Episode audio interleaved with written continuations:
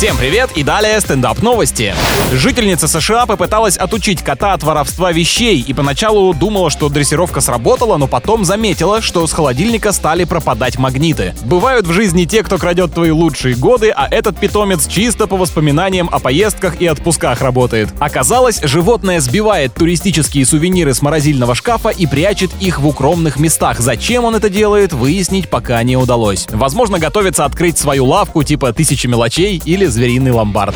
А ученые из Англии придумали собакофон. С помощью этого устройства пес может звонить хозяину. Гаджет похож на мячик и оснащен датчиком, который запускает видеосвязь на ноутбуке. Осталось рассказать питомцу, что такое компьютер. Ну и первое время придется объяснять окружающим, что с тобой все хорошо, ведь фраза «О, мне пес звонит» звучит вовсе ненормально. С вами был Андрей Фролов. Больше новостей на energyfm.ru.